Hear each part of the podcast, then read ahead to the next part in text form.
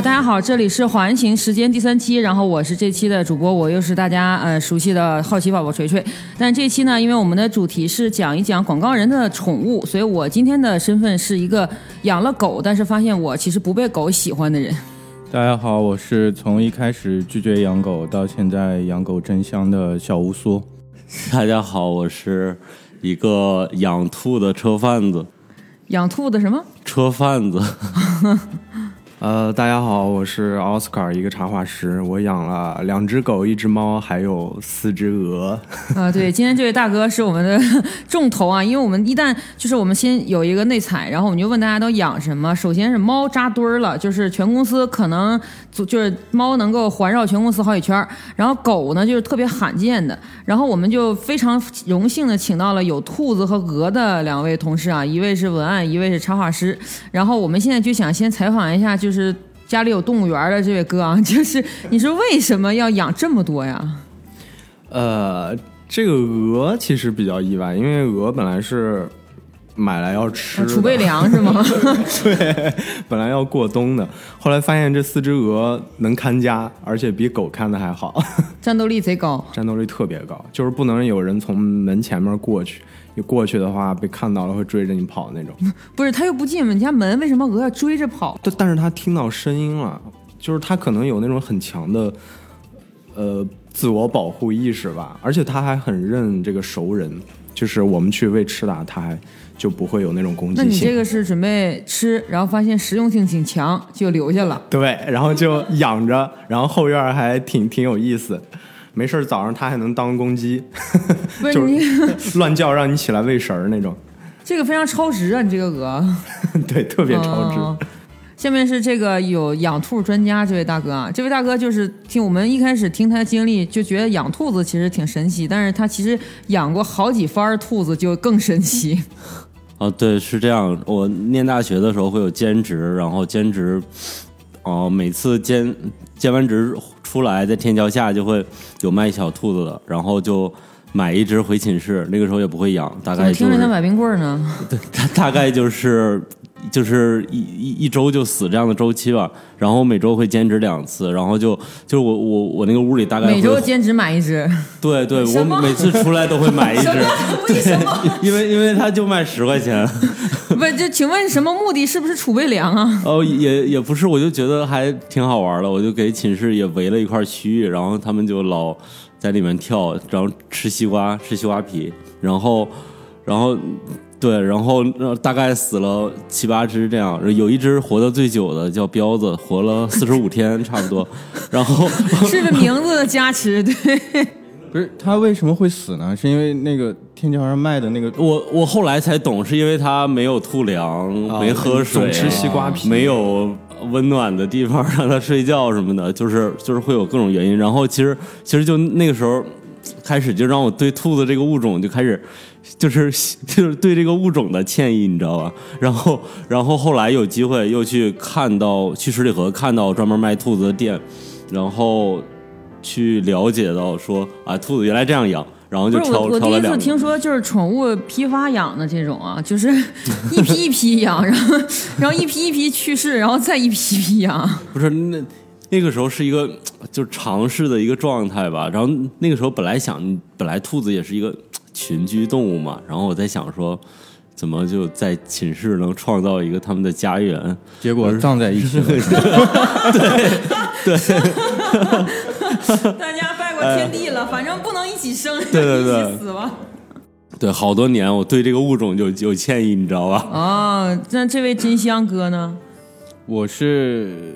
就是我现在养的这只狗是我第一只狗。嗯，然后不，先咱不要说的这么 吓人啊。虽然那边批发兔子，你也不要说第一只狗。对，因为一开始我是就是没有养过狗的。嗯。然后呢，呃，是因为我老婆，然后她比较喜欢狗。然后我们就在我来北京之后，然后我们就养了一只柯基。嗯啊，然后最开始，因为我知道养狗要每天遛嘛，嗯，早上遛一趟，晚上遛一趟，然后还要陪它玩什么的。就是我是一个赖床十分严重的人，嗯，然后我能能在床上解决的，我就不下床，所以。所以对于遛狗这件事，我是比较抵触的啊，对，比较恐惧，比较抵触。你想大冬天，然后起来，然后还要去遛狗，然后还要陪它上完厕所再回来，嗯，所以一开始我就跟女朋友说，你要买狗，OK，那你去遛，我就我不会参与的，我晚上可以。是爱情会消失吗？这一刻，爱情会不会消失不知道，反正现在遛狗的事儿都归我管了。呃，反正他在养狗的事业里消失了。啊，对，哦，其实你那相当于你其实是被迫养狗，一开始算是吧，被爱情胁迫养狗。那不能用胁迫这个词，应该叫宠爱。嗯，对，就是为什么婚前会聊这个话题呢？因为之前有一个有一个我们之前嗯被人问过一个件事情，就是说广告人到底适不适合养狗？然后呢，这个话题就衍生到广告人到底应该养什么样的宠物？因为有很多人都说，就是虽然我们并不就我们这个职业并不一定想加班啊，但是我们会面临各种各样的状况，所以养狗其实是一个很奢侈的事情。你不一定早上就如果你前一天加班到很晚，你不一定早上起得来，而且呢，如果你前一天加班到更晚的话，你不一定回得去。那、所以有的时候我们会发现有很多就是养狗的广告人，要么是因为家里可能有人可以帮他遛，要么就是说可能就是他真的会挤时间遛。我原来的有一位同事，他每天晚上五点钟准时打车回家遛完了再回来，凌晨五点。晚上啊就下午啊，呃，下午五点钟准时遛，因为他们家那个狗一天只遛那一次。他说，就如果就这遛这一次我都不好好对待它，我简直太难受了。然后就是他这个打就打车费都是一个固定款项，每个月有一个固定的费用，就是用来打车遛这个狗我。我之前我同事，他家狗养成了两三天一遛，他家狗也可能憋住，就是就是愣是把这个狗培养成这样了，就是它会有有有有有一个小便的地方，然后它就是两三天才会集中出去出来这位朋，友是什么职业啊？就是是美术。哦，哎呀，哎，那你这个应该值得推广一下。我认为你这个方法有没有出教程啊？值得学习。对对，你这个值得学习。然后说到我为什么会养猫，其实就是，其实我养猫倒并不是因为不想遛狗，因为我之前之前养过狗，我养猫纯粹出于中二的一个原因，因为我之前特别喜欢游戏叫那个怪物猎人，就 Master Hunter 那个猛汉系列嘛。猛汉里面有一个特色就是它里面的那个。配合你的辅助人员就是猫，然后那个猫呢，专门有一个品种爱撸猫，其实它的生活中原型是那个暹罗，就是那种脸长贼黑，然后四肢也长得很黑的那种猫。然后我就是养这种猫，但是我养这种猫有一个问题，就是我没有养之前，我觉得这个猫既然出现在这个游戏里，特别有意思，然后我对这个猫寄予厚望。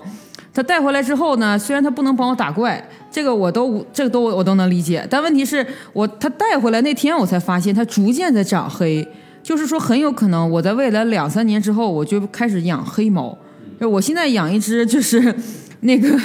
就是棕白色和黑色相间的猫，我很有可能，因为我已经发现这个猫有一个特征是什么呢？就是它刚来的时候呢，其实它。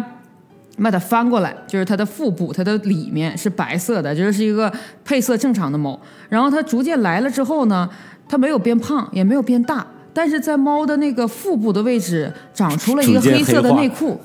对，长出了黑色的内裤，就是它那个地方的毛黑有就是黑色的，然后三角区，然后我从此就发现这个猫完了，就是往一种奇怪的方向在发展。那，但是我的确能发现，就是养猫对广告人的确是非常有益处的，就是你不需要遛。然后你也不需要带它去洗澡，因为有的时候你周末加班你就忘记了，猫自己会洗，而且你不需要带它美容。然后呢，你你也不需要就是老跟它玩儿，有时候因为你想跟猫玩，猫还不想跟你玩，然后所以你下班很累的时候，它看到你很累，它就很理解你，对，就是我有一个朋友，他也是广告行业的，嗯然后呃就是策策划嘛，然后呢，他是一个就是也是加班特别多的人，同时他是一个非常喜欢出去玩的人。然后有一次，他就他家是有一只呃英短，然后他就有一次出去玩，然后出去玩了一个星期，嗯，回来之后发现他家猫不见了，然后他就在屋里找，然后怎么找也找不到，最后他把衣橱打开了。发现他们家猫在衣橱里关了一个星期，然后就衣橱里有一袋猫粮，让他们家猫自己把猫粮挖开吃一点，然后大小便在它的衣服上。所以好像广告人的确适合养猫啊，只要不介意这些就行啊。那我们现在采访那位就是动物园儿哥，就 对，那你你有这么多动物，你是怎么管的？而且你还是一个就是插画师，呃，就是撒手不管的那种。然后 因为有个小院子嘛，然后女朋友和他家人就会顺便帮忙处理。然后其实我挺想带到市里面来，在身边养着，但是因为狗狗这个动物嘛，大家之前也说了，你必须得每天那个去遛遛它呀什么的。反正我觉得，与其就是说它一天憋在家里，像我们这种工作性质，真的，一天可能跟它相处的时间，醒着跟它相处的时间可能只有几个小时，我觉得还不如在院子里养。但是其实，在院子里养也有利有弊。就是在院子里养的狗吧，它总是会有皮肤病，而且哦完全避免不了，根本避免不了，因为院子永远会比哦，对，是屋屋子里面要脏很多，然后就是每年夏天啊，它就会有断不了的那个皮肤病，就是在肚子和小爪子上，然后这个东西也还挺心疼的。但是我我我自己心里有做过取舍，因为我觉得与其让他一天憋在家里，一个人都见不着，得心理上的毛病，我觉得好像更愿意接受他身体上有一些小小小毛病这种。那我我我其实有个问题啊，就是怎么来判断这个你的狗更想待在对我也刚想问还是这个问题更还是更想待在你是身边有一个深入访谈吗等你一天，然后晚上见你一面。我觉得吧，可能狗应该想跟我待着，但是但是我这么自信吗？对对对，因为我觉得我我是这么想，但是嗯，我又很主观的认为我是在为了它好。呃，那我问一个灵异的事件，你跟狗沟通过这件事吗？你、觉得你怎么知道呢对我？这个问题提出来过吗？我觉得我跟我的狗之间有有一些特殊的联系，这个其实大家好多人都有那种感觉，就是它看着你的某某一种表情，你其实大概能理解到。就是每一次我从呃顺义回市里面的时候，然后我的狗看我的那种表情，然后它也不追我的那种表情，就是盯着我看的那种状态。对，对我可以理解到我。觉得就是感觉我的天啊，就是难舍难分，就那种情绪。那你两只狗都是这样吗？呃，也不是，我我刚才说的这个狗是我从小养大养到大的一个狗，然后还有一只大一点的是阿拉斯加那个狗，那个狗是女朋友在养，但是也是我们的狗了。那个狗就是把我当成了一个玩伴儿，嗯，就是我会陪它玩，然后也玩的很开心，但是。我们那个情感纽带没有我跟这个小一点这个狗，小一点这个狗是一只英卡，没有我跟这个小狗的这个纽带那么强烈。对，因为这个小狗其实从我上大学的时候就开始在养，然后当时是因为要考研究生嘛，考研的时候要搬出去住，然后一个人住，其实是有一点孤单，而且胆儿又小，晚上不敢一个人睡觉，就就养了一只小狗。那你养狗就是，那你看你有两只狗可以理解，然后又买了四个储备粮也可以理解。那个猫是怎么来的？这个猫特别意外，这个猫其实是有一天，然后呃在午睡嘛，然后呃女朋友的舅舅吧，然后抱了一个他家刚出生的小猫，然后我我们都已经睡着了中午，然后再跟女朋友的爸在聊天，说那个有个小猫，然后你们要不要啊啥的，要是不要 就就可能就就要放生了那种，然后我们突然就梦中惊醒，然后冲出去就说要要要，然后抢救下来，对对对，因为因为嗯，女朋友的爸已经拒绝了，说我们我们家绝对不养猫，然后我们就冲出去，然后又拦住，然后特别逗的是给这个猫起名儿的故事，一开始是叫这个猫叫建国，建国是一只小母猫，然后叫它建国，然后叫了大概三天吧，就觉得特别别扭，特别别扭，然后当时正在打麻将嘛，打麻将说那个北京麻将有一个叫翻会儿。就是翻着那会儿那个牌能当，呃就是不说那个了啊，对，跑题了。然后说翻着那个牌，翻着什么就叫什么，然后翻着一个东风，然后就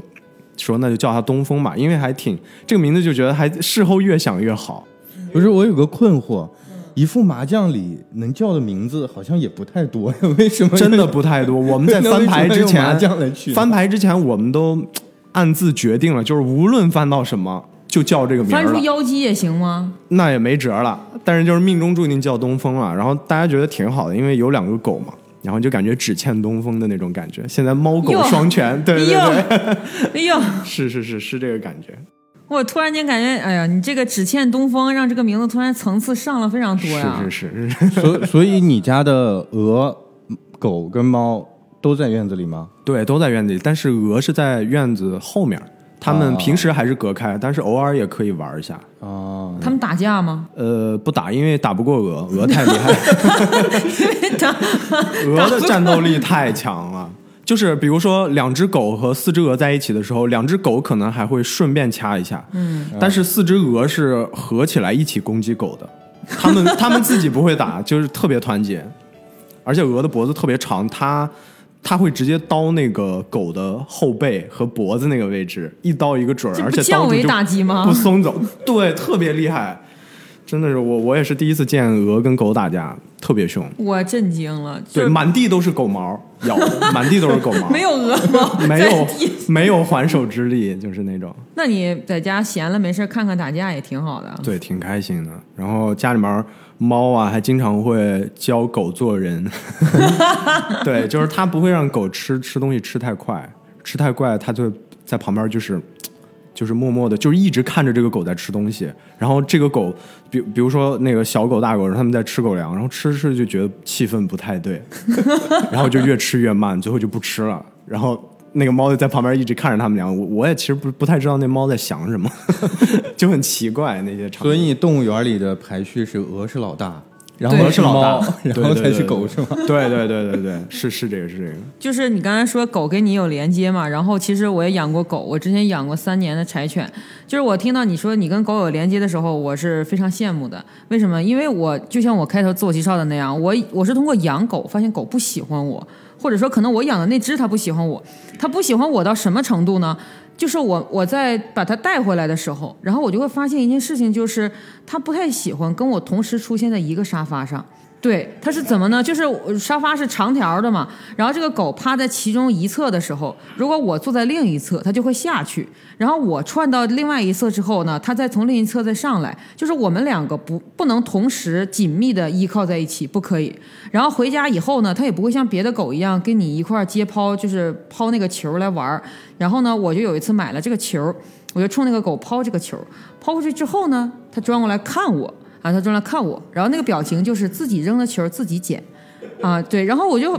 就是这种关系吧，维持了很长时间。但我想的是，通过我的努力后的真情，我应该可以打动它。然后我就发现这个狗有一天在干嘛呢？因为当时我住的那个是 loft，然后它有一个楼上，那个狗每天在楼上站在一个窗口的旁边往下看。它看那条路呢，我后来才明白，那条路是十分有深意的。这条路，我当时没有意识到，那都是命运的一种折磨。我觉得，它就不断看，不断看。然后有一天。然后那个时候就是我不是老加班嘛，然后那个时候家里就是会找那个保洁阿姨，她会一周来一趟的。然后那天我加班实在是回不去，然后我就跟阿姨说：“阿姨帮我遛一下，因为都很熟了。”阿姨就帮我遛，然后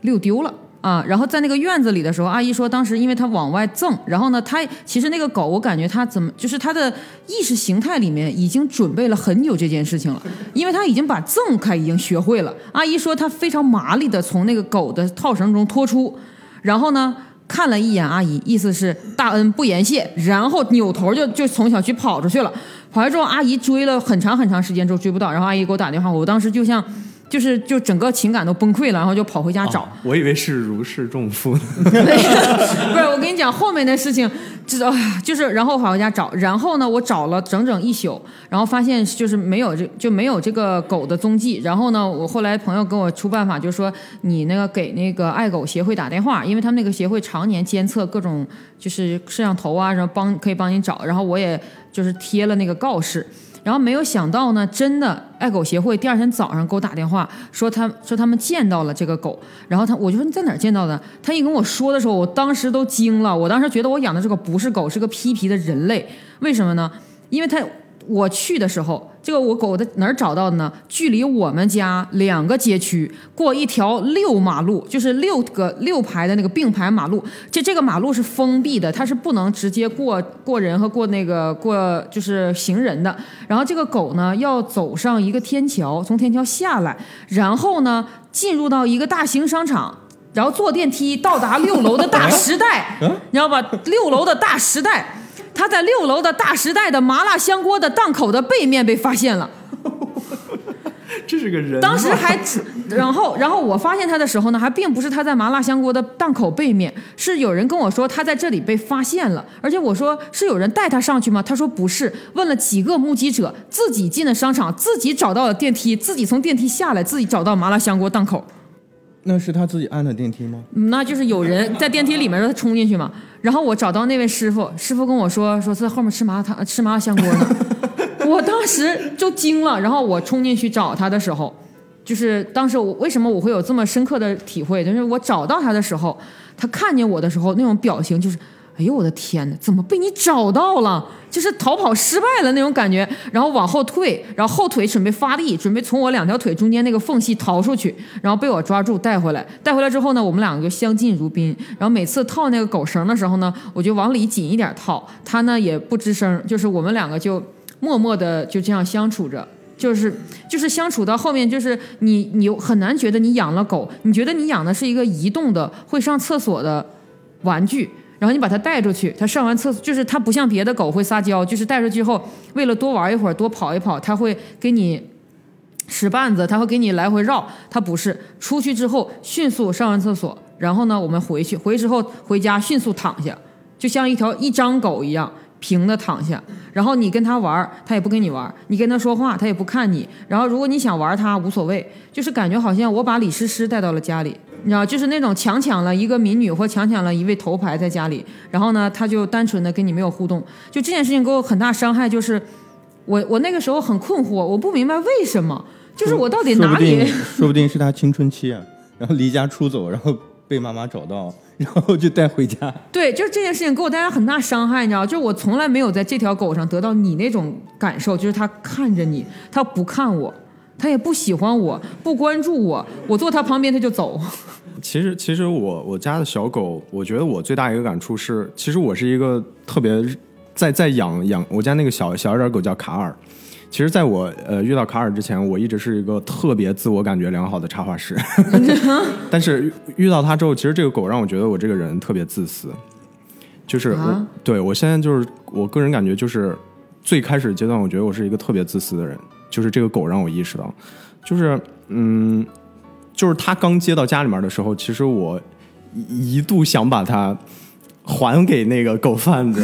因为因为我是第一次养狗，然后这个狗真的是永远比我起得早，然后那个感觉特别难受。然后我当时又在备考嘛，在考研，然后你的狗是男孩还是女孩？嗯男的，哦，然后这个这个品种是一个可卡，然后现在养可卡的人特别少，是为什么？就是因为这个狗特别的闹，而且它特别的倔，就是它真的就是它为了进你的房间挠门，它可以挠整整两个小时。呃，我曾经就是我也是个挺倔的人，然后我就跟他比嘛，我说看我们谁倔哈啊。就是永远是我输，真的是倔不过他。就是他还在三四个月的时候，他可以挠门挠两个小时，为了进你房间跟你玩儿。然后就是因为种种种种，然后在特别小的时候，然后我就特别想把它还回去，然后想退狗。对想退狗，然后后来有一天晚上，就是他就是得肺炎了那段时间，然后就是当时还在呃是大四嘛，然后就是两个月生活费给他去治这个病，然后每天要带那个呃雾化器，狗看病很贵的。对对对，带那个雾化器治疗他的肺炎，然后就是还得每次都要带着打车带他去很远的地方，有个医院嘛，然后。就是那一段时间，然后就整个人心里就是默默发生一些变化，然后呃，我一开始我也不太在乎他这个，就是好像小男孩那个时候就是养狗，纯粹为了就是觉得挺酷的，然后就是就是各种奇怪的因素，并不是说针对说我爱宠物，我想养狗啊跟狗而去做，没关系对，就是就是那种状态，我当时是，然后就是说后来经过这些看病啊，然后就是心里就慢慢又发生一些微妙的变化，然后。呃，有一天晚上，然后我们那个小区，呃，有一户养了一只巨巨贵巨型贵宾，然后那个那个狗叫闪电，对，那个狗叫闪电。然后有一天它丢了，然后那个主人从十点喊到十二点在楼下，就是全小区的人都能听到，他一直在喊闪电闪电。然后我那天晚上我就听，的心里就发生了很多变化。我说我的天呐，我说要是我的卡尔丢了，这这个这个，我我也应该会特别难受，我可能也会找很久很久。然后，呃，我就开始反省自己，发现自己做了很多挺缺德的事儿。然后你从后爸变成亲爸了。对我就是嗯真的是发现，我对这个狗开始有一种，呃，类似于有小孩对小孩子的那种哦，呃，对难舍难分那种状态。然后之后，之后就是说，因为大学毕业嘛，这个狗怎么回家里面这个问题，其实也呃有那么一刹那是让我做过想要放弃带它回去那种想法，但是后来是很坚定的，因为要托运嘛，把它托运带回那个带回山西，然后。要要只只能坐火车，因为飞机我当时其实觉得挺不靠谱的，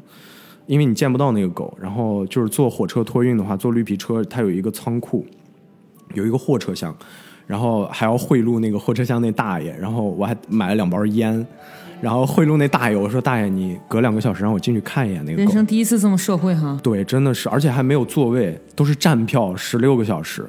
然后就就那样，隔两个小时进去看一眼，隔两个小时进去看一眼，就是种种种种这样。后来就让我觉得特别坚定，就是没有任何东西，呃，包括我妈其实对狗毛有点过敏，然后就乱七八糟这种事情，然后其实父母是反对的，他们我爸妈是有一点点洁癖，然后呃，卡尔这个狗吧，又是一个长毛狗，就是种种的他们的反对啊，还有别人的一些压力啊，然后，但是我一点都没有放弃过它。你产生抚养感了，对，就是就是特，就是我对于养狗这个事情就变得特别的坚定，就是完全跟三四年前的我就不是一个人了，我感觉。呃，对，狗养到后面会有这种变化的。哎，你，我现在也是这种，你你的狗是女孩儿，所以你有没有女孩儿爸爸的心情？对我就感觉自己养了一个女儿。因为最开始养回来，就为什么选柯基呢？嗯，就是觉得呃腿比较短嘛，可能上不了沙发、上不了床之类的。因为我、嗯，你们养狗很多不是为了狗啊？不是具体，对啊，就是因为我之前没有养过狗嘛，所以我也不太清楚它这个弹跳力跟腿长短有没有什么直接的关系。然后我就就这样以为的。然后买回来之后，小时候就是三四个月的时候，确实是哪也上不了。嗯，然后觉得很好，然后就活动是二维的啊对，然后后面发现哪儿都能上。最开始呢，就是不让他上沙发，然后后面慢慢的沙发可以上了，然后不让他上床，现在的有的时候早上就在我枕头上睡着，就是这种。然后就是慢慢觉得你回家的时候，他会跑过来迎你，然后就是虽然没有尾巴啊，柯基，然后但是他那个大屁股会摇来摇去那种，然后就呃感觉他很哎，好羡慕你们这些。然后还会看到别的柯基，然后过来，然后还会觉得，嗯，这个小公狗有点丑，不太行，不太搭不上我们家奥利，然后就把我家奥利带走。然后最那个什么的一次就是，嗯，之前我家奥利发情，然后 我就带它去楼下转，因为我们小区在那个有一个小草坪，然后它就是那种绿植，然后就可以把狗放进去，然后把绳儿解开那种。然后平时大家出去它都很乖，就你就放在草坪里，然后它上完厕所它就会走到那个草坪的出口，然后你再把绳子牵上就走。哇，你可以都都可以打开绳子，我都没想象过这种场对面，，就是他那打开绳儿就吃麻辣对香锅去了。就没有了。结果马路对面呢有一个修车房，修车房里有一个小灰色的狗，那具体什么品种，因为它毛太脏了也看不出来了。然后呢，那天奥利正好发情，然后两人就隔着栅栏相视一看，我就觉得情况不妙，然 后我就赶紧把我家奥利要带走。在我还没有，我就喊他过来嘛，他就过来，我马上要拴上那个绳的时候，小灰狗从那个栅栏钻进来了，这下完了。小灰狗带着我家奥利就开始跑，我当时那一刻我就觉得完了，小流氓带着我家姑娘跑了那种感觉，然后我就在小区后面追，然后追追追追追到一个草丛里面，腿短并没有妨碍他跑吗？对，他跑得非常快，然后追到一个草丛里面，然后看到了我就就令我崩溃的一幕，然后我家奥利坐在，还好他是坐在地下，小灰狗趴在了他的背上，就这样，我就感觉完了，我女儿就就这么，完了完了。完了！她要他要是个好看的柯基小公狗，我也就忍了 啊，我也就忍了。你不同意这门亲事？对，然后嗯，就是我大喊了一声，然后过去之后，还好他就走开了那个小灰狗，然后我就把我家奥利一顿暴打，暴打完之后就回家了。回家之后，我做的第一件事情是上网问医生，那个小灰狗 在我家狗背上趴了六秒钟，请问能不能？对，然后医生就说啊，没事儿，就类似于这种情况，就是然后还是安全的。然后呢，我知道没事儿之后，我就开始有点愧疚，因为刚才就是打他打的非常狠嘛，然后就就就有点难受，你知道，就是那一刹那我就觉得完了，就是我女儿就是那种真的是当爸爸的那种感觉。啊，你有这种心情啊？对，哦，哎，那所以小母狗是会定期发春吗？还是呃，对，它就是呃一次是半个月，嗯，到嗯一周呃那个一个月之间这种哦？啊、我们那小区有一个小母狗，我感觉它是常年发春。有个小母狗，它常年发春，就会导致我们家两个小公狗就是常年去它家串门儿，就是到后面狗丢了，就是先去那家找，就是你没有做过绝育吗？呃，你说小母狗还是小狗？不是，就是你呃的狗。我我的狗没聊到下一个要不要给宠物做绝育的问题。对，没有。我我嗯我家奥利是做绝育之前还是那只小灰狗，上回就是它不是两人相遇完了嘛，嗯，然后第二天下去遛它的时候，发现那小小灰狗在我家单元的楼下等着我们，真的，然后还是亲，对，我来提亲。还是狗群的群友拍了一张照片，嗯，说那只小灰狗在你家楼下，还挺痴情，你可以考虑一下。这种好小伙子不多了。对，就是提到绝育啊，我们这个养兔的哥其实有一个非常厉害的经历。然后就是就是我最后买的两呃就是两只兔子，一个是安哥拉，一个猫猫兔，然后它都是那种就虽然长得还行，但大概就是五五六百的价格，然后去绝育才知道要要就是就应该是就是八九百这样，然后那个公的母的不一样，兔子绝育的是跟狗一样吗？按体重来还是？按只就是就是按、按单位，对对对。然后因为因为兔子它其实它的那个性欲，我觉得比狗要强，可能因为它会 从早到晚的想嗯哼，然后那个 然后那你养的两个什么性别？就是一公一母啊，就当时选就是选的一公啊，一母。你很会养啊。但是但是但是它俩是怎么呢？那个那个母的会稍微大一点，是怎就大概比那个公的大两个月。那个公的大概经历两个月时间，就从出生两个月被我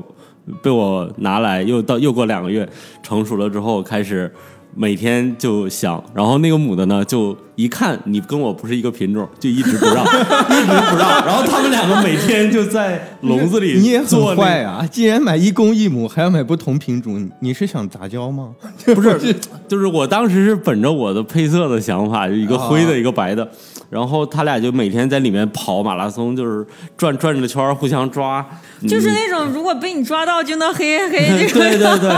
对。但是但是那个那那个母的兔子，母的兔子叫伴伴，然后那个白的叫弟弟，然后那个伴伴毛就会特别长，它就会就是你抓到我，其实它也好像实现不了，因为它毛就特别长，它就会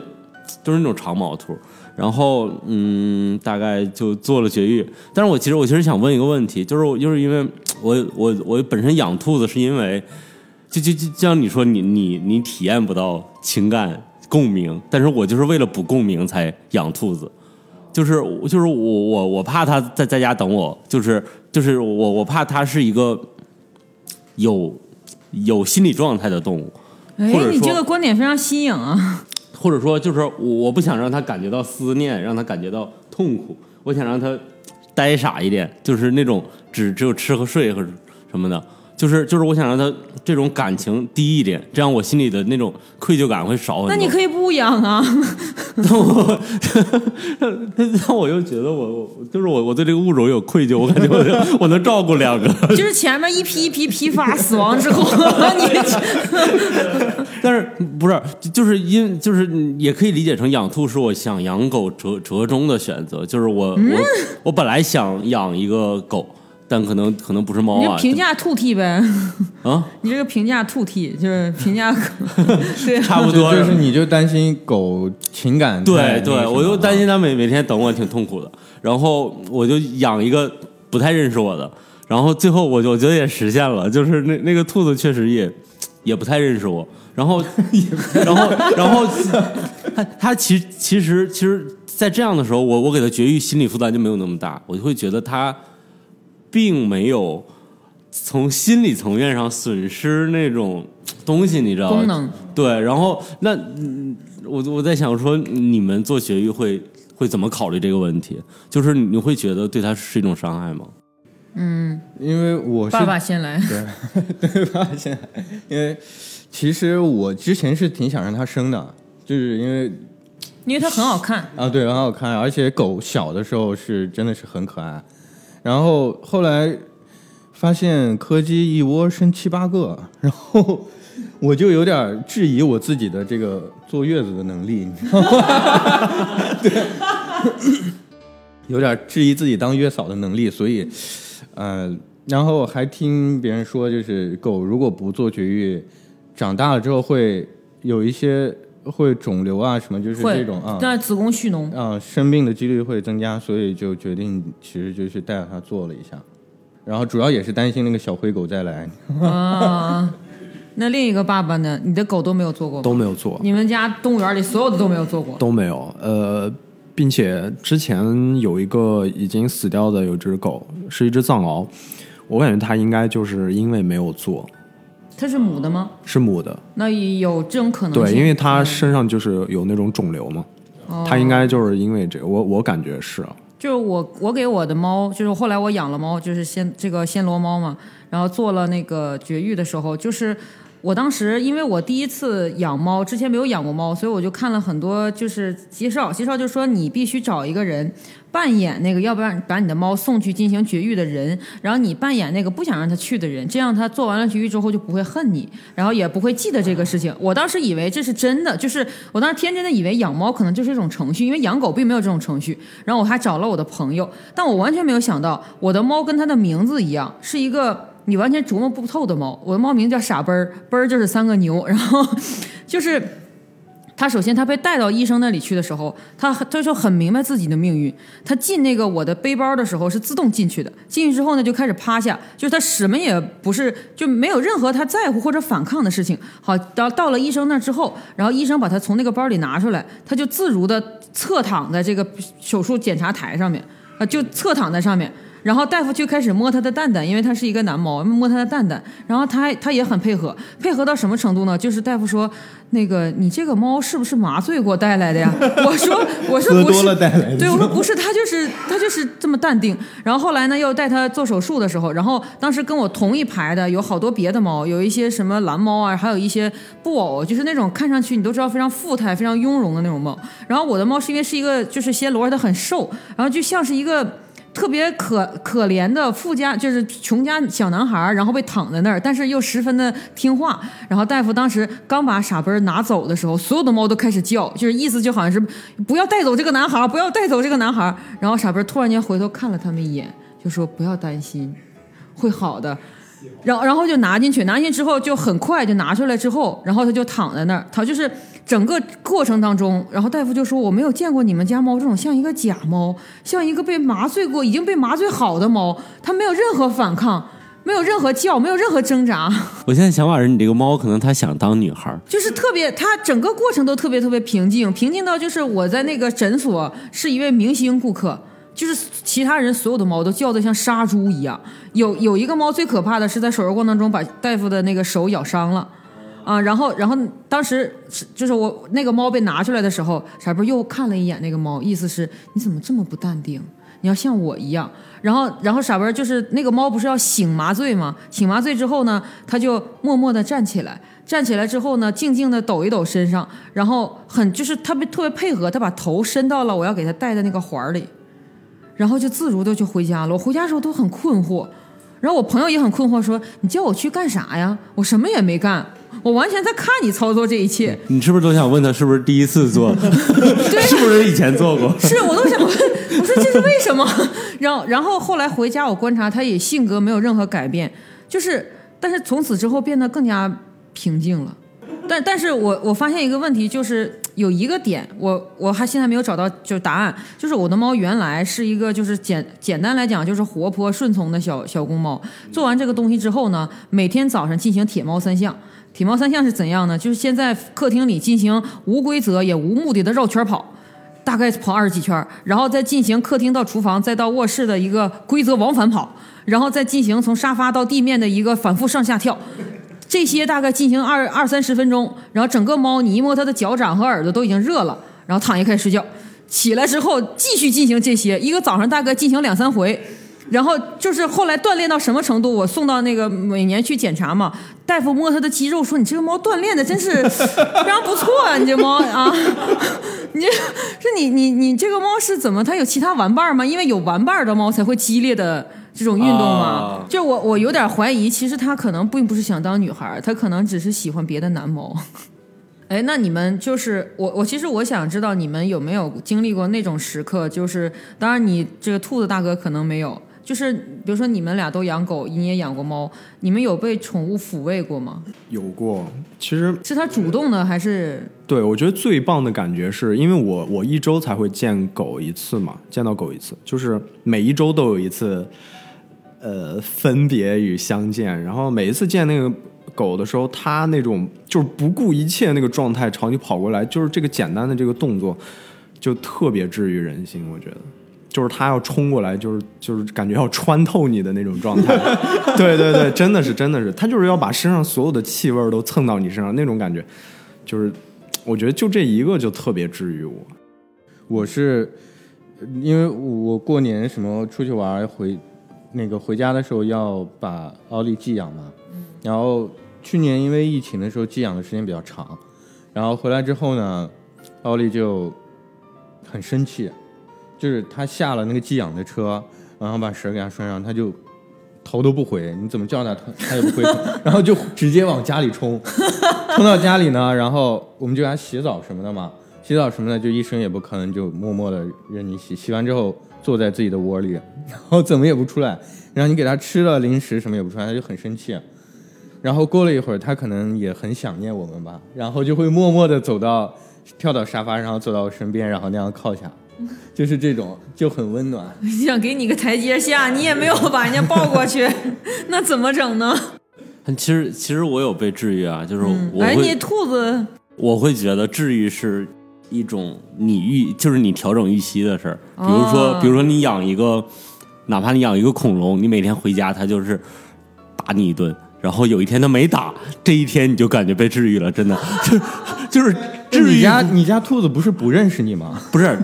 但但是你你看啊，我的治愈是我每次抱它，它都一一顿扑腾给我挠的什么样，比如，然后、啊然后某一天抱它，它就扑腾两下，它就不扑腾了。就是你你知道吧，就就是类似这种感觉。还有一次，居然就在我腿在我腿上，我因为我我我我有给它就剪剪指甲、剪毛，然后然后它就在在那儿睡着了。就是一个最担惊受怕的动物，然后它能就是就是稍微有点安全感，可能也是剪太久，它真困了。啊。就是我们调整也就是预期的话，就他们会很容易治愈你。就是我，我是因为之前我那个狗不喜欢我，它就是不喜欢到刚才给你们讲述的那种程度嘛。然后后来养我这个猫，我是因为养猫才突然间意识到，就是被宠物喜欢，就是你被喜爱的时候那个情感是什么样的。就是它虽然跟我的互动，我们俩的互动往往都是比较平静的，不像别人的那种互动，但是它会有一个行为，就是不管我走到哪儿，它都要跟着我。就是我们的我我原来养的狗它都不这样，但是这个猫它就像狗的性格一样，你你站在那儿干什么，它都会跟在你大概一米的位置，然后看你在干嘛，然后静静的看，然后等你结束了之后，再跟你回到原来的地方。然后后面我就发现，就是别人的猫不都会经常就是就是有吵闹的过程嘛，然后我的猫就是我最欣赏它的一点就是，当它它能察觉到我在工作。就是我们不是有疫情的时候在家工作嘛，然后有时候周末加班在家，只要我开始在家工作的时候，他就永远会趴在一个我附近一米的位置。然后后来他发现这个位置可能无法看到我，然后我的我的办公桌就是放的那个电脑主机，然后旁边是屏幕，屏幕旁边有一个位置，刚好是能放下我的手和它，他就每次趴成一个条儿趴在我的办公桌上，然后他什么也不干，就经常有那种视频，就猫一定要踩键盘，猫会拍屏幕，它什么也不做，它就躺在那儿等你。然后我只要工作完了，它就会把脑袋抬起来，就是。呃，我有的时候不工作的时候也会坐在办公桌前，比如说我会看看书和和打游戏和浏览网页的时候，但是这个时候他就能意识到我没有在工作，他就上来踩键盘，上来咬你，上来趴你的腿。但是只要我在工作的时候，他能意识到，然后他就躺在那儿。然后我的朋友说，其实你不要想的太多，他知道只有你努力赚钱，他才有好的饭可吃。所以其实他在驱策你赚钱，你不要想那么多。但我我从那一刻能体会到养猫的那种那种感觉，就是它跟狗不一样，狗需要你。热烈的回应它，因为狗热烈的扑向你，你要热烈的回应它，然后你的情绪，你们是彼此沟通的情绪。但是我通过养我的猫，我发现它不，它不给我情绪，我也不给它情绪，但是它要知道我在这儿，就足够了。就我我发现养猫给我带来最大的治愈是在这个地方，尤其是当你你你在写东西，然后你很专注的时候，然后当你可能松下来一口气儿的时候，然后你把手放在它背上，然后他会做一个把头轻轻蹭你的。胳膊的这样一个动作，然后我那个时候才确实的感受到，说我在养狗的时候完全没有体会到的什么叫宠物。所以就是我通过养这个宠物嘛，然后我有的感觉就是说我发现我不能，就是有一些话题我不能再谈论了。就是之前咱们的一个同事，我就说你那么喜欢动物，你为什么不养动物？他当时说，他说我我一定会活得比他们长。我说你咋这么自信呢？但是，对，但是我是觉得他说的这个其实很真实。他说他就是不能面对死亡，就一次也不能。他说那简直就是无法想象的那种难过。而且他说他很很难接受自己送走了一只宠物之后，如果他还是想养宠物，再迎来下一只，他会觉得对第一只是一种一种背叛，就是他只认同于一对一的关系，甚至不能接受。那位那个宠物去了之后再来，就是他感觉背叛是他第一个重要的感情冲击。第二个感情冲击就是他很怕自己又买了跟上一只一样的宠物。他说这是不是一种替代？就是他，我就说你养个宠物用这么想这么多吗？你看人家兔子一成批成批买是吧？那边家还有四只鹅。他说，但是你你当你要下手把它带回来的那一刻，你其实心里就开始就开始有对死亡的这种预期了。因为他一定活得比你短。呃，对，之前那个我老婆家里有两只贵宾，嗯，然后呃，是因为在在那个新疆的家里，然后他妈妈帮他养，然后有一天呢是那个那两只贵宾是一个儿子一个妈妈，妈妈是差不多十岁左右，然后儿子还小，儿子可能六岁吧，然后就带他出去遛，然后那个儿子呢就在遛的过程中被一只。流浪狗给咬死了，然后早上我老婆接到电话就就很崩溃，就是崩溃大哭，因为当时是我们接来奥利不是很久，然后差不多两三个月吧，但是就是那时候感觉到我老婆那么那么那么难过的时候，就是我下意识的看了一下我家奥利，就是我在在想，如果他就是有一天不在了，那我会是一个什么样的感受？我可能也会很难过，就是很悲伤那种感觉。你这个感受清晰吗？很清晰。当就是现在连看一个就是那种流浪狗特别悲惨的视频，或者是狗狗离世的视频，我就会看完之后，我就会立马看一下我家奥利，看 看他是否还 OK，就是这样，就是就是会下意识的去关心一下他那种。哦，嗯，其实之前呃。我也发生过这样一个事情。之前那个阿拉斯加刚来家里的时候，当时藏獒还活着，那个藏獒叫玛丽嘛。然后玛丽还活着的时候，然后阿拉斯加当时得了那个细小，那这是没就是会会致死的一个病。对啊。然后就其实是没什么治，没什么治的了。嗯。然后这个阿拉得了这个病之后，把这个病也传染给了玛丽，就是两只狗，当时还没有卡尔，就这两只狗，然后就都得了这个细小。然后两个都是大型犬，然后就要拉到车上去，去去医院去那个输液啊、打针啊、吃药啊，就是呃过程先不提有多困难。然后就是其实治到最后，呃阿拉斯加好了，但是玛丽还是迟迟没有好，就是感觉就是要不行了，你知道吗？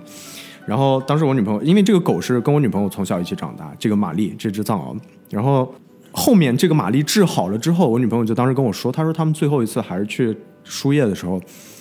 她说她在心里许了个愿，她说，嗯，如果说把玛丽治好，我真的愿意减少我十年的寿命。就是她真的就把这句话说说，她说她当时就是闭着眼许了这个愿。然后我说你真傻，但是这种事情其实我是不敢想的，嗯，因为嗯、呃我也不知道如果我的狗出现这种情况，我我会怎么想这个事情。因为之前 B 站上还有一个就是纪录片是那个宠物医生，嗯啊，然后它里面就是经常会有在宠物医院死掉的，或者就是最见跟主人见最后一面的这种狗狗。然后我我就看不了那纪录片，我就看看不了看一集就哭，就会崩溃啊就会很真的会很崩溃。但是如果不养狗的时候，如果没养，可能会就是那个会难受，但是那个情感是不太一样的，你就不会那么带入去到对，那个角色当中。之前看一个老奶奶，然后她跟她自己狗临终前说，好像是日本的一个吧，然后就说说你下辈子，呃，做一个人，然后过来找我，然后就就是简单这个那个老奶奶也没有哭，就好像在跟自己的朋友，她好像也因为那个老奶奶年纪也大了，然后就是那种感觉，就是特别，就是养了狗之后，你你会有更深刻的这种感受。那你养兔子的话，你 其实我从小经历过很多这种生离死别，就是呃，因为我从小家里养狗，啊然后成批死应该哦，没有没有没有，在我成批呃去死兔子之前，就是你知道你知道我爸爸也特别喜欢动物，然后他原来会在他开修理厂之前，他会在一个村里包一个小房子，然后前院养鸽子，后院养狗，然后有就是我记得这件事儿，他打算当成个买卖来干，但中间就黄了。为什么黄？因为有一次工人没锁好门，然后狗就冲到了鸽子笼里，然后当场就吓死了，大概就是一千多只鸽子，哇，就是实际就咬死了不超过五只。嗯，实际大家所有鸽子都是被吓死的，然后我们他养的都是赛鸽，你知道吧？然后就当肉鸽卖了，就当肉鸽卖了。然后就是就是，呃我会觉得宠物的生死这件事儿，就是养之前我们谨慎嘛，但是但是可能我们真的面对这件事儿的时候，就可能豁达一点，或者想的功利一点。他陪我这段路，那我是不是找下个伙伴去陪伴我？我会想说，在建立感情的时候，就给自己一点这个就是预期吧，就是怎么说呢？就是就是先做这种心理准备。那我有个问题想问大家，就是如果你们现在的宠物，就是死了，然后就是你们会再继续养一只吗？会养一只跟它一样的吗？还是说会不养了？就就很很难很难想象，因为就我原来一直有一个误解，就是我原来在没有养猫之前，我是分不清美短和其他的美短，就是我觉得美短都长一样，然后蓝猫都长一样，就是很多就是只要是这一个品种的猫都长一样。然后后来呢，我养了暹罗，暹罗它是有花色的猫嘛，然后呢，很多人就说暹罗都长一样，因为暹罗的花色就对啊，只要是脸黑、四蹄黑就是暹罗嘛。然后我那个时候就本能的说不是的，它长得就是和别的猫不一样，我能看出它不一样。所以你刚才问这个问题的时候，我就在想，我不可能再找到沙纹了，就是你没有办法再再看到这样的猫了。但是你你你们有看过那个电影吧？就是那个就是狗狗的哎一生，嗯对，就是它不是一直会轮回，然后啊，嗯，就你们会相信这个吗？其实我觉得很想很想去，很很想去相信这个事情。对，从心里还是特别想相信的。所所以，如果你家狗狗那个什么，你会其再实有接着养有曾经简单的考虑过，就是我觉得我对我家狗现在是亏欠了它很多，就是呃，就之前一些事情。然后我觉得，如果说发生这种事情，我觉得除非说我的生活非常的稳定，然后我可以不把它说关在屋子里啊，一天见不着人，就是没办法跟它做一些互动啊。如果没有，如如果稳定的话，我觉得我应该还会再养一只。嗯，嗯，我我是有这样想过。那你们是怎么破除那种心理？就是说，你养的这一只是跟上一只什么关系呢？是它的下一个继任者？是他的，是他的一个一个代替品？是他的一个接班人？这样吗？我觉得人和人之间是有这个缘分和命的，我觉得人和狗之间也是。其实有时候这个决定，其实现在我们没办法定义。我觉得其实有时候是狗遇到你，你比如说我的卡尔，卡尔他就是那一窝子泰迪，大家都养泰迪嘛，又不掉毛，又好养，又小只，然后上厕所也很方便。然后那一堆里面就一只黑白的狗，真的是一堆，大概二十多只里面就一只。然后我就问人家，我说：“哎，这个狗是为什么？”然后然后才发生就是这样的事情。然后我觉得这个东西是个命，然后就是将来如果说我们自己现在的狗真的离开我们，将来我觉得可能就是那一刻，你如果碰到它，或者它碰到你，我觉得你会有那种感应。我觉得这个东西没办法拒绝。我我是坚定的唯物主义啊！我是、哎我是不信你命非常马和烈啊，啊，非常马列呀、不是那个非我是不信命，不信我是相信自由意志的啊！就是我会觉得有点像，其实就像我下楼打球，就是就是我没把它定义的太那个什么，就是像队友，就是对他像伙伴，但是有有的伙伴他他他就打到明天他就搬家了，然后你就得找新的伙伴跟你继续打球，因为首先你喜欢球，然后你的伙伴喜欢球，然后你们在一起打而已，就是就是就是就如果你信命，你也得给这个命运重新轮回到你家的机会嘛，就是我会觉得。哎呀，我突然间被这个感动了。我是跟园长差不多，就是我当时挑选我家奥利的时候也是，呃，就是好几只柯基，然后呃，我老婆跟其他的柯基就在玩的很开心，然后因为有几只很活泼，然后奥利就自己坐在最后面，然后全身发抖。然后等我过去的时候，他就吓尿了，就当场吓尿。然后我决定就是他了。然后就是如果我觉得如果哪一天，就是可能几十年后啊，奥利不在了的话，我可能会，嗯，不会去主动去买一只狗，或就是如果遇到，它也有可能是流浪狗，它也有可能是什么，如果遇到了，那那就是这只狗。就嗯，你要说这个，我突然间想起来，就是我和我的傻奔儿，就是我的猫，我们相遇的时候非常神奇。就是当时，因为我一直想有一只暹罗，然后北京的暹罗猫舍的猫的，我那个时候可能想法比较比较极端吧。我想的就是我要有一个品相好的暹罗，因为我想让它长得就像是一只真正的暹罗。但是很多就是暹罗的猫舍的，它那个品相是失格的，就是它的脚是白色的或者鼻尖是白的，那其实就不太那个。然后就找了很长时间，但那个时候北京繁育暹罗猫的非常少。然后呢，我就在一个比就是在它那个就是宠物店非常的偏，在一个那个地铁站的下面。虽然那个宠物店是正规宠物店，但是它的位置很偏，然后呢又很小，小到说它里面大概只有两三排。然后我去的时候我就说有暹罗猫吗？他说有，然后他就把那个笼子打开，然后傻波就这样直直的这样走出来跟我直视，然后我们两个对视了好长时间，然后我才意识到一件事儿，傻波好大了，就是他已经不是小猫了，他来到我身边的时候就是个成猫。就是他大概快八个月了，他是对，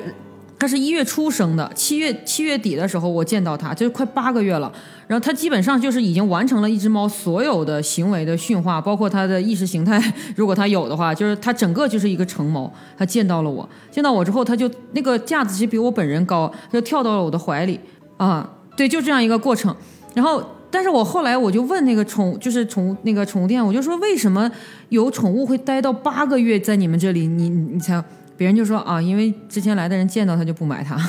就死活也不买它，有 可能是因为长得丑吧。然后，但是它，我后来想说，也有可能是命运让它在那个店里等了我这么长时间。正常情况下，你把猫带回来就是很小很小，两三个月，然后打完疫苗你带回来。但我见到它的时候就是成猫，然后它没有任何熟悉我的过程。它就跳到我怀里，然后开始咬我，然后就像就像它认识我一样。到我们家以后也是这样的过程。但是我发现了一个细节，就是我把傻奔儿从这个宠物店要带走的时候，就尽管那个宠物店的人跟我说，说这这八个月都是当做商品在在饲养的，虽然是养的很好，但是我们尽量不和它产生感情。对，但是我我发现了一个细节，然后呢，我我要带它走的时候，不是在那个店里买了猫包什么的吗？把它装到那个猫包里之后。然后我就发现有一个他们那个店里的员工喊了他的名字，就是他有名字。我当时震惊的在于说，他其实是知道自己是谁的，因为正常情况下，宠物店是不允许给你的商品起名字的。你起了名字，你就得有感情。他其实，在那个商在宠物店的名字叫楼楼，就是大楼的那个楼。然后那个员工当时是因为特别喜欢他，他就喊出了这个名字。他其实很小声的说：“楼楼再见。”傻笨突然间就把脑袋从这个猫包里伸出来看了他一眼。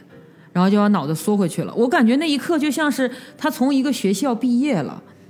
对他从一个一个已经完好的把它教成了一个成猫的地方离开了，他就满载着那种感觉，就是你放心吧，我 哎 这个很让人感动。就就是这种感觉。然后他就，然后他就跟我回来了，然后他没有表现出任何想念那个地方的感觉。然后后来我就是很，我后来觉得我这样做好像不对，我测试过他，我悄悄的躲在卫生间，然后关门，就是虚掩一个门，我就悄悄的用上次那个店员的声音喊他楼楼，我想知道他会不会有反应，他没有。就那一刻，我突然间觉得他好像比我想象中的要更理解人性。如果说他那一刻，因为我叫他楼楼，他他回头了。我我的内心会产生其他感觉，我会觉得我好像饲养了一个别人别人的猫，对，但是他没有，但是他在宠物店那一刻，他那个回头绝对是有意识的，因为他听到了这个名字，看了一眼那个服务员姐姐，然后义无反顾的躺在了我的猫包里面。哦，我想说，你家的猫和狗这个智商真的不是一般的高。我养的这个东西，它就从来没有给我一种热烈的感觉。我觉得，因为他们可能长时间在沉思，就这沉思了之后，就会产生这样的。所以他刚才说，就说你你的宠物离开你，就是因为我有了这种感觉，我就更难接受，我连想象都不能想象这个过程，特别不能，因为我想象中我的猫，它其实它其实很明白它是谁，它也明白我是谁。那么如果它要离开我的那个时候，是不是就它比我还要难受？我觉得它离开宠物店的时候其实是难受的，但是它可能为了迎接新的生活，哎，你你们获得这个宠物都是从宠物店这个途径吗？啊，对，嗯，那就是你们会觉得，就是就是刚获得它的时候，这个宠物是有一种自己被易主的那种心理准备吗？你看傻笨就肯定是有啊，我都见到了他他那个表情。你你觉得你的家欧里，我感觉它是没有的，但是我觉得小狗小的时候应该适应的很快，就带回家的第二天，就是刷新了它的世界是吧？对，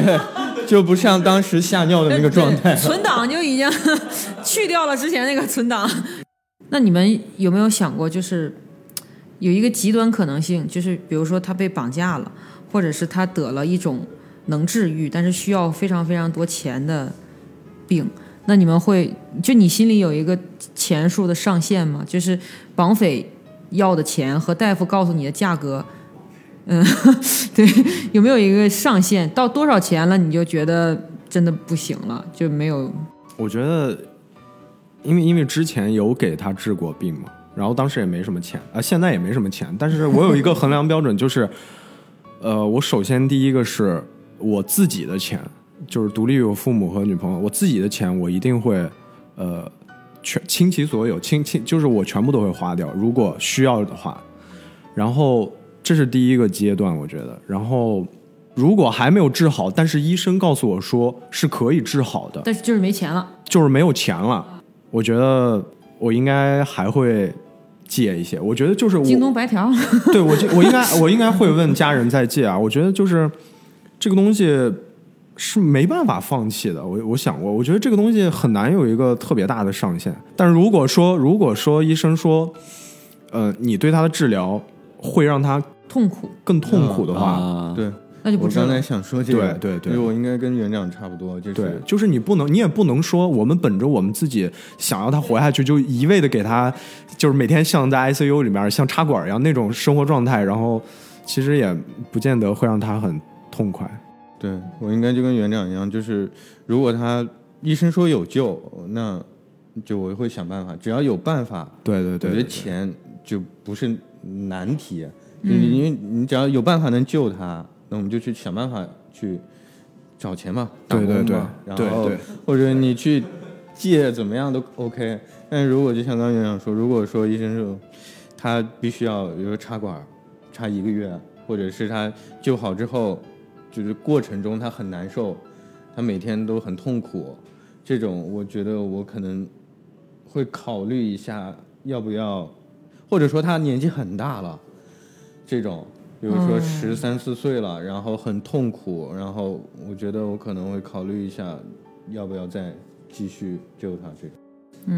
我我想到一个故事，就是我去给兔子做绝育的时候，当时那个宠物医院有一只猫就在宠物医院长宠物医院长期的寄养，这只猫是四肢截肢，啊，就是它最长的那个应该是到胳膊肘的长度，但剩下三个肢是没很明显是被虐。待了的。他没没被虐待，他就是躲在在那个轮胎上，就是引擎盖上，然后那个车主早上起来哦，开车，然后对这就撵到他了，然后然后这个车主就把他送到宠物医院寄养，宠物医院连治带养，大概花了应该是十十万差不多，反正就是就是他养了超级久，但是这个车主也没再来看过，只是定期会给这个宠物医院打钱。嗯，就是我我会觉得我我卡里，比如说。比如说，我说真实状况，现在卡里有七万，然后我大概会就就五万差不多，就是在我心里可能我我就我我觉这得我我天哪，太真实了。对吧？就是怎么说呢？实在不行就做告别，实在还是想就再去天桥买一只，是 吧再去天桥买一。哎，等一下，我跟你讲啊，这这就是到了养兔子的好处，就是就是我因为我拒绝建立很强的情感连接，啊，所以我才能在这样的时刻。兔子说：“我谢谢你啊。你好好理智啊，我觉得。那哎呀，那咋办呢？就是如果我们架空谈这个，我的观点一直都是你在前面要想的狠一点，要不然你后面真面对的时候，你会你会真的绕进去。很理性。其实我觉得就是你你你，就是你你你怎么说呢？就是退一万步想，你你赚那么多钱干嘛呢？我在想这个事情，就是因为我我的狗对我来说，我本身有一点点感性嘛。我的狗对我来说，其实它是我的一个，它是一个特别懂我的兄弟，而且。特别好的倾听者嘛，你跟他叨叨就行了。就是我偶尔会叨叨哈，我不是话痨，就是偶尔我也会说一两句。我说哦天呐，我说这什么破事儿啊，怎么乱七八糟，就是你你其实你说白了，他是家人啊，我觉得、就是你你你赚那么多钱，你的生活，你你你总有一个怎么说呢？总有一个总有一个不不是类似于屋子一样的避风港。就是说，这个东西，如果你没有这个东西，有有什么意义呢？我觉得生活中需要有一个非常中心的一个骨架，一个支撑。我觉得我的狗就是这样的一部分的存在，所以它对我的意义来说，就是不是钱能衡量的。只要可以的话，我是可以倾其所有，我可我是可以全部拿出来的。”就你看，你刚才说，就是我其实我们现在谈的都是建立了情感之后的嘛。然后我之前有一位同事也是咱们公司的，就是他其实他的经历就是，他是有一天在一个雨夜，然后呢，他就在他家楼下的垃圾站那块捡到了一只银色的小猫，然后这个银色小猫，它第一眼看上去就和普通猫不太一样，因为这个猫的颜色。就是看上去不是白色，也不是银色，是银白交杂的那种，然后而且非常漂亮。就是整个小猫看起来就像是一个被精心饲养的，然后长到两三个月，但是走失的，他就把它带回家，准备要就是只等主人。然后结果没想到这个猫就就开始就是流鼻涕，然后开始打喷嚏，就很明显是个猫瘟的症状。他就很害怕，他就把这个猫带到就是医院去。结果没想到不是猫瘟，然后大夫跟他说了一个他完全没有想到的结果，就是这个猫其实是一个很名贵的品种，是那种赛级的银渐层。所以它非常漂亮，你远处可以看到它的毛有那种光感，但是呢，它它没有排泄孔，对，就是通俗意义上讲，它没有屁屁，嗯，然后大夫就说，所以呢，它实际上在在它喝奶的时候，它可以通过那个就是尿道进行排泄，但是它长得太越大了之后，它开始吃辅助的那个流食的时候，它需要真正的排泄的时候，它不能。所以说，它的主人估计是因为这个，就把它放在了那个地方，就让它自生自灭。然后大夫说，如果你要给它重造一个排泄口的话，大概需要两到三年的时间，愈后可能要五年，整个过程可能要超十万。所以那个主人，因为他应该是养它是作为赛级的猫，然后现在的话，这不是还没比赛投入太大了嘛，然后就没有再治它了。我我，然后我们这个同事就想了很久很久，就是因为他。这个这个小猫好看是一方面，另一方面就是它居然不是病了，它其实很健康，它打喷嚏只是偶然间的，他他是居然是一个天生的有缺陷的，就像怎么讲，就像是上天赐予他这样一个拯救他的机会一样的感觉，然后就毅然决然的跟大夫说，那就治，然后从第一个疗程开始治，就第一天就正式切开他那个就下腹，然后就开始给他重新造那个就结肠，造那个结肠管。然后他他说他以前在那个就是电视剧里面见到有些人不是切掉了那个。就是下面消化系统，然后带那个袋子嘛。他的猫也是，他的猫因为还没有一个完整的消化的那个器官，他要把那个袋子绑在猫身上。他说他可以每天看到他给猫吃的那个食物，然后过一段时间就他他因为他没有括约肌，你能明白，所以他就那个食物自己流到那个袋子里面，然后他就每每隔一个多小时再把那个袋子给它换上。就是但是他做这一切，他都感觉越来越往好了发展，因为他知道他终究会在。医生的帮助下长出一个新屁屁的，然后后面就不用这个袋子了，不用之后大夫后来用其他地方的肌肉给它做了一个括约肌，但是大夫说愈后不是很理想，因为就是猫太小了，所以呢，他的猫永远。都会漏屎，就是就正常的猫会自己跑到那个猫砂盆去便便嘛。他说你的猫就是很很可能坚持不到那个猫砂盆的，因为它它没有办法控制自己的括约肌。也许长大了会稍微好一点，但是在最严就是眼见的两三年之内，它是不会好的。然后他也接受了。他就每天在家准备好擦擦猫的那个便便的那个纸，然后他把整个家里的布局都改变了，就是他把他那种就是不能被便便沾染的那些东西都收起来，然后把家里变得特别极简，就像日式风格的那种。这样的话，他便便了也能擦。然后我们就说你为他付出这么大，而且他不是你的猫，他是你只是捡到他。他就说怎么讲，就是就是因为。如果说我捡到它，它是一个正正常常、健健康康的小猫，我可能就养两天，然后就送到宠物院了。但它不是，我就觉得它就是来找我的，它就是来找它治这个病的。然后它它后来改变了生活方式，然后换了家，因为它原来的家不适合。然后呢，就每天就是。买的所有的食物，给跟这个猫吃的东西，包括家里的很多陈设，都因为它要改变。然后每个就是每隔大概几个月要去医院复查，就复查它那个就是排泄口有没有长好。然后还要就是整个费用现在已经快花了快八万多了，但是他就是非常期待它能好起来。然后我也怎么讲，就是说我觉得他这种情感已经。已经，因为我的猫暂时还就是除了每天进行铁猫三项以外，最不好的地方大概是脑子，然后就还没有这个。但是，但是你你看到它这个过程，因为它这个过程在我们见到它的时候已经持续了快一年多了，你会有一种感慨，就是不见得是它需要这个猫，或者猫需要它，可能命运到这里就就就是这样发展了。它也没有拒绝过这个过程，就我就很很很感动这件事情。后来，嗯，对，后来他的猫好像好点了，因为看那个朋友圈里面，他说就是现在漏屎的频率会比较低了，嗯，就好很多了。这个我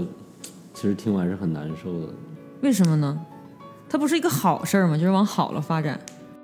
不会，我会觉得就是说实话，我我们不能把我们不能把我买个宠物的行为愣把它。变成一个我生造了一个亲人的行为，我觉得这个区分可能就在这儿，就是一开始你有选择在，并且你在选择的同时，你知道你要选的是什么，你要选的是好的体验也好，情感连接也好，反馈也好，你要选的这些东西。但但如果你开始的选择，或者之后就是这些东西去变成一个痛苦强加给你的时候。就是如果放到你开始你还选吗？那其实其实他来到下一个问题就是说就是说宠物这件事到底有没有一个线过了那个线我们就会放弃它？但是如果是亲人的话是是没有这个线的，我能理解。但是宠物的话是不是就因为一开始我们选它，就让它可能会有这个线，或者说或者说我也能理解没有，因为因为我怎么说我也为。之前小时候家里养狗，也也就是就是治过很多病，然后但是也也丢过狗，然后之后我自己养兔子，其实就是因为之前的那些对我对我来说，它的体验就是喜忧参半的，然后那个痛苦对我来说，我我我想逃避，然后我会想说，所以我所以我所以我拒绝那么强的，就是情感连接嘛，就是这样。嗯。就其实很多养狗的人，就是当自己的狗死了之后，也就是就拒绝再养狗了，因为他受不了那种离别的时候的那种的情感。就是原来的咱们的同事，然后他家里有两个猫，一个梨花，呃一个橘色的，呃，还有一只是对，另外一只是梨花。然后那个橘色的猫呢，有有心脏病，先天的，然后长到十几岁的时候就就就去那边了。去那边之后，他就把那个猫送去火化，火化了之后呢，他买了一个猫形的那个 罐子，然后把它装进去，然后。然后他就他就感觉是说，当他做了，就因为有的人会选择埋起来，有的人会选择就是呃怎么样，但是他选择的是把它摆在那儿。对摆在那儿，然后他就能坦然的面对这个事情了。他就很坦然，他说：“那那就是怎么讲？就是他的旅程结束了。也许人家去了另一个地方，你不知道；也许人家回到了更好的地方，那你也不知道。那么你能看到的是他来过的痕迹，就证明你跟他同行过。然后他反而接受的要比那些埋起来的，或者是那种一直带有伤痕的，好像还好一点。而且他还利用这个事情教育他的他女儿，就跟他女儿说：‘你看，这就是你有过猫猫的证据，这就是那个猫猫。’然后那个猫猫变成这样呢，不意味着它不在了，意味着它去别的地方。然后他的女儿就对猫不在了这件事情理解的就特别好。然后他们，然后他他还会教育猫猫说，不教育他女儿说，咱们家现在这只梨花，万一有一天也变成罐子猫了，你能接受吗？他说我能啊，就是可能有的时候你你换一个想法可能会好一点。嗯、他就选择了这个想法，我就觉得挺。后还有一个事儿分享，就是我我另外一个朋友那天跟我讲的，他跟我讲完之后，我就就很难受。他跟我说他在路上他就遇到了一个小白猫，然后那个小白猫精神特别特别好，然后什么都特别好，然后就然后但是就是一一只小白猫在那转，然后他想的就是把它带回家，带就是给它吃点东西，然后看看有没有人丢猫。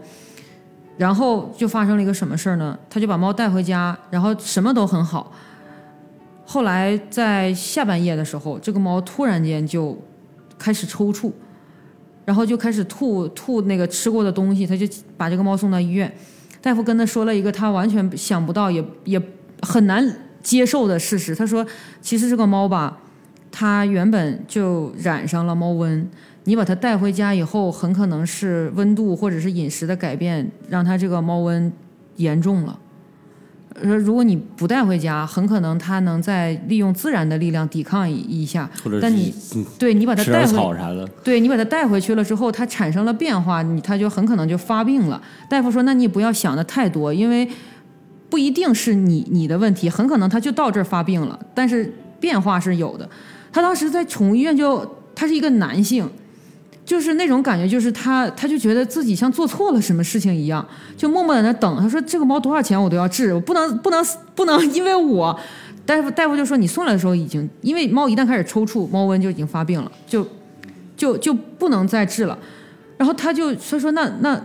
那就是有没有什么办法？就是他当时已经有点语无伦次了，意思就是说能不能能不能手术，能不能插管，干什么都行。大夫就说他说你我跟你说话的时候他已经走了。大夫说我跟你说这些就是让你接受这个可能性，因为你把他送来的时候，刚刚放到处置室的时候，他其实就已经断气了。我前两天看了一个视频，就是跟你这个件事情有点像，是一个呃，就是饲养流浪狗的，然后他呢，他其实没有就是一个院子，像集中起来养这种，但是他就是一个商店，那他这个这个商店的这个老板呢，就每隔两天会拿一盆儿狗粮，然后倒一些那个羊奶啊什么的，然后端出去，用热水泡上。然后这个就有人问他，就说为什么就两天才放一盆儿？然后他说，就好像是东北那边的，然后说就是因为天气太冷，然后如果你让它，因为都是流浪狗，如果你让它吃的很饱，它下一顿可能会，嗯，因为它不可能再吃下一顿，不知道什么时候还能再把肚子撑大了。啊，对，它就可能自己的抵抗力会没有那么强。你给它稍微吃一点，让它身体对有一点能量，然后扛过眼前先，对，然后它就会自己身体也会扛过下一顿，然后再慢慢的补充，因为流浪狗的数量实在太多，它也没有办法去那个什么。嗯，我之前还就是做过一段时间是在双井那边工作，然后会那边有个天之骄子那个小区，那个小区会有超级多流浪猫，就是哪怕秋冬也会。然后它会就是那个那个社区会给流浪猫搭那种能让它在里面过夜的那种棚子，然后我就会在中午休息的时候会到那个小区里就买点什么肠啊那种鱼肠，然后去找那种流浪猫喂。但是但是其实这个前提是这样，我我我我觉得我的心态是这样，我不是在做好事儿，我是在交换，就是我只是就是我是来换我心里的满足感，还能我还能你怎么到处找这种养宠物的平替呢？什么叫平替？就平价替代品。差不多就是我会，就是嗯，就我觉得是交换了。对对对对，但是然后就就是因为这样，然后也认识个外国的小哥，然后他他就会很好奇我我在干嘛，然后就坐着聊会儿天，他就有这可卡，真的很好看，我导致我我真的我我我要是方便或者不加班，我真的想养狗，就是如果能陪他，如果能啊，话题又回到就是如果 对广告人到底能不能养狗，以及怎么养狗。嗯，然后最后就是我们有一个话题是，如果没有法律限制，也没有场景限制，你们会想养什么？长颈鹿，长颈鹿，为什么呀？为什么呀？哇，碰上碰上队友了。我的观点是，长颈鹿这个动物太帅了，因为呃，之前看过一个报道说，地球上最不像地球上是存在的生物有两个，一个是长颈鹿，还有一个是章鱼，就是它们是向外星生物的。因为你细看长颈鹿，它它是一个组合体，长颈鹿，它是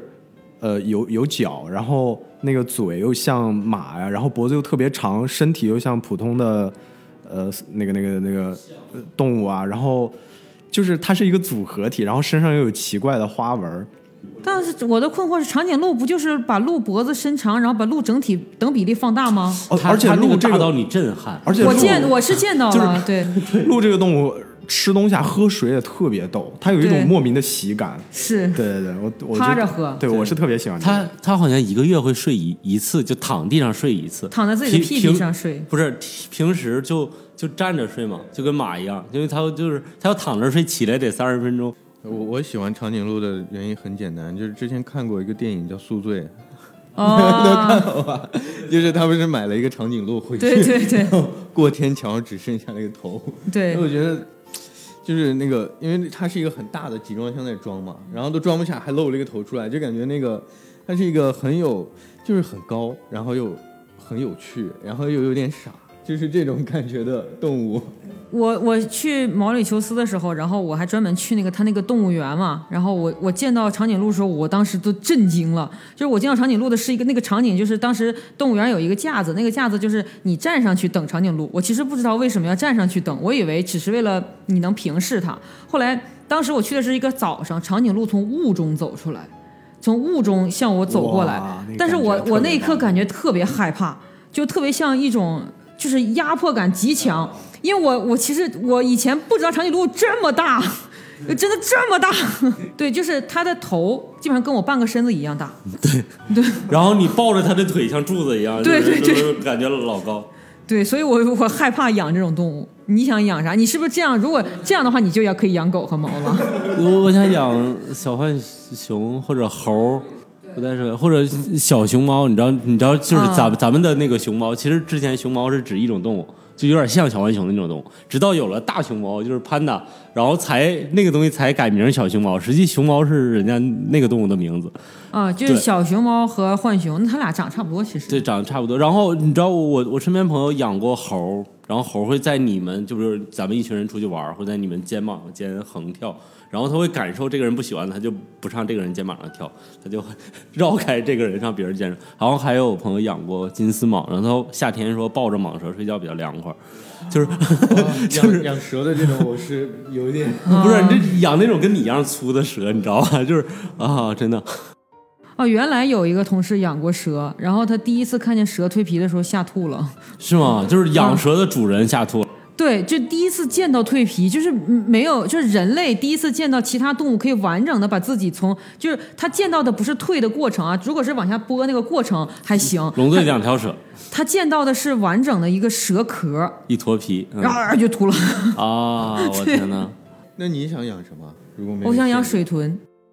水豚，对啊，水豚就是那个世界上最友好的动物嘛，就是它跟所有动物都可以当朋友。它长得像是一种巨大的耗子，啊，我知道啊那对对对个做朋友那个，就是它跟那个什么犀牛，哎，不是河马，所有的都可以做朋友。对对对，都可以跟它一起喝水，就很奇怪。啊，还可以趴它身上睡觉，然后猴还能骑着它到处走。对对对鸟还会落在它头上。对对对，然后然后它会泡澡，就天然的会泡澡。它能实现这些，是不是这个底层原因是它它不好吃？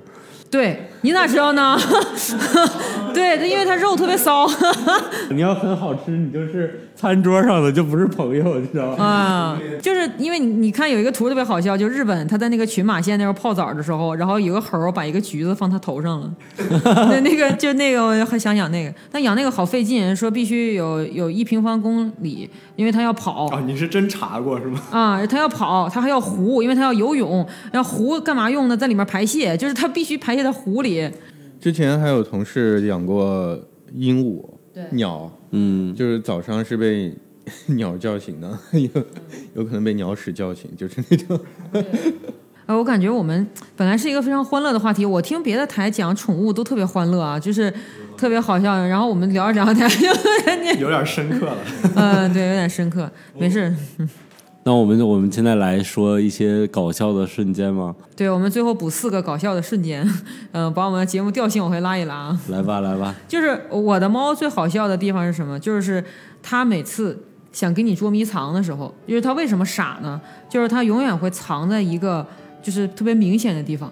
就正常的猫会藏在沙发下面啊，就藏在一些角落里面啊。我的猫不是的，我的猫藏在猫，就是它有一个猫抓柱，这个猫抓柱是一个树形的，然后树就是树干嘛，它躲在那个树干的后面，然后对它看不见你的时候，它觉得你看不见它，然后你拍它的屁股，它就很震惊，你为什么看见我了？然后开始抓这个猫抓柱，不行不行，看见我了，看见我了。我家我家狗最搞笑的就是它第一次看见下雪的时候，因为狗看见下雪就跟疯了一样，然后而且我家狗腿又短，你知道吗？就是真的科技的铲雪车腿 真的是真的是很短。然后呢，它就因为没有见过雪，它就尝了一下，尝了之后发现，哇塞，不知道它是不是觉得雪好吃啊？然后就张着嘴，然后就像推土机啊啊啊啊，就 就这样往前跑。石头人，对，对我家狗有一回在那个去回我姥姥家村子里面，然后有一群羊，我家狗第一次见羊，而且是羊群。然后那个羊还挺大的嘛，然后就就特别害怕，它远远看着，然后想朝前去又不敢动，然后过一会儿羊从它面前走过来，它就愣了大概几秒钟，然后扭头就往家跑，特别逗，就就是特别害怕比它大的动物，这羊是很大，其一。群羊对。然后我我感觉特别好笑的瞬间，就是我觉得兔子虽然跟我互动不多啊，但他们彼此之间这个协作还是有的。协作，就是他有两只兔子嘛，然后一般他们我我我给就是我平时是给给给他们一个阳台的，就笼子作为他们的基地，它是可以下笼子完去阳台，然后再回笼子这样，我把那个笼子怼到阳台口这儿，然后它就会去探索，然后我给它搭好了几个鞋盒子，几个那个什么什么什么小桥，又能跳上去又什么的，然后他们就会派一个人探索，另一个人就是。站起来当哨兵，你知道吗？然后就是就是还挺逗的，然后就是探索的永远是就是其中一个，然后哨兵永远是另一个。然后少兵其实在后面想进去能不能回来了。对，回 不来我就哨兵看看看的是我，啊，看的是你哨兵看的是我，因为因为它它就是一个很胆小的动物，它就是怕你动，但实际上他们就是本来他们能玩的很开心那种，然后他还会就有时候睡觉。啊，哨兵的意思是我帮你看着，你先去玩。对对对，就有点那种感觉。然后他他睡觉会，他一只兔子会跨着用腿骑着另一个兔子，就这样睡，就两个兔子前后用腿跨着它睡，好像挺逗的。然后他们又不会走路，就是最慢的速度走也是后腿要一起跳，后腿不能前后迈，就是就就反正看起来也挺蠢，挺蠢的，对。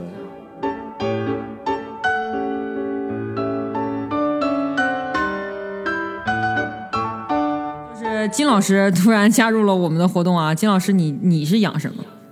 我我我养什么？我以前养过狗，好像养过猫吧，忘了。现在养花儿，但是那个 我不是刚从